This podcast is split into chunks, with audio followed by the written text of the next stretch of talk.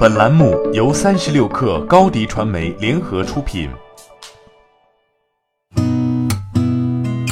八点一刻，听互联网圈的新鲜事儿。今天是二零一九年一月七号，星期一。你好，我是金盛。TCL 集团昨天下午发布公告，宣布小米集团战略入股 TCL 集团。公告显示。二零一九年一月四号，小米集团通过深交所在二级市场购入六千五百一十六万八千八百零三股，占公司总股本的百分之零点四八。TCL 表示，此次入股有利于加深小米和 TCL 两个产业集团的合作深度，构建更为紧密的战略合作伙伴关系。此前，二零一八年十二月二十九号，TCL 集团就与小米集团签订了战略合作协议，双方将开展在智能硬件与电子信息核心高端基础器件一体化的联合研发。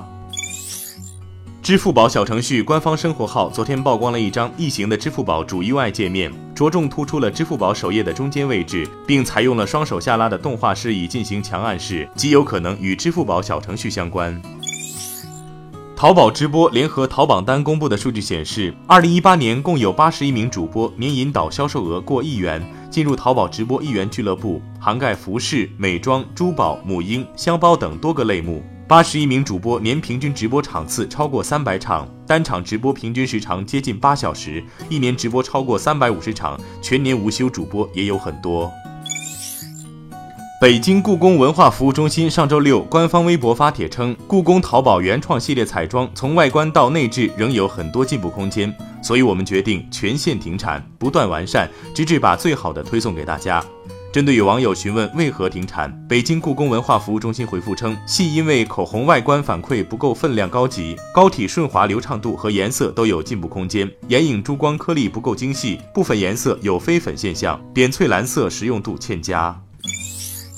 华为荣耀 Honor View 二十欧洲售价提前曝光，五百四十九欧元起。不过，这只是欧洲的通用售价，会根据欧洲不同国家的政策和物价调整。荣耀 View 二十包括四千八百万像素的主相机，两千五百万像素的前置相机，屏幕为六点四寸全高清屏，麒麟九八零处理器。另外，华为还公布了华为智能手机二零一八年突破两亿台，其中华为 Mate P 系列全球发货量接近三千万台，最新的 Mate 二十系列手机仅用两个月已突破五百万台。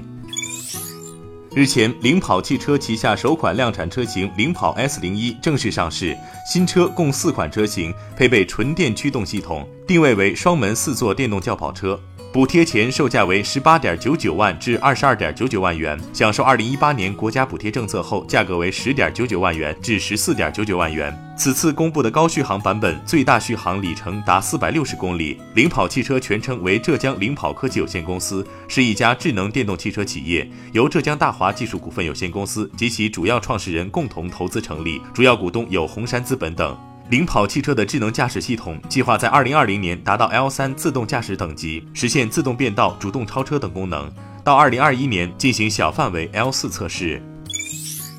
腾讯视频上线互动剧《古董局中局之佛头起源》，让观众参与进来，选择剧情走向，由互影科技和五元文化联合打造。互影科技定位于一家科技内容公司，通过融合互动设计、影视制作、技术开发，创造基于移动端体验的互动内容产品。此前，互影科技曾获得来自头头是道、薛蛮子、经纬中国、真格基金、光华基金的融资。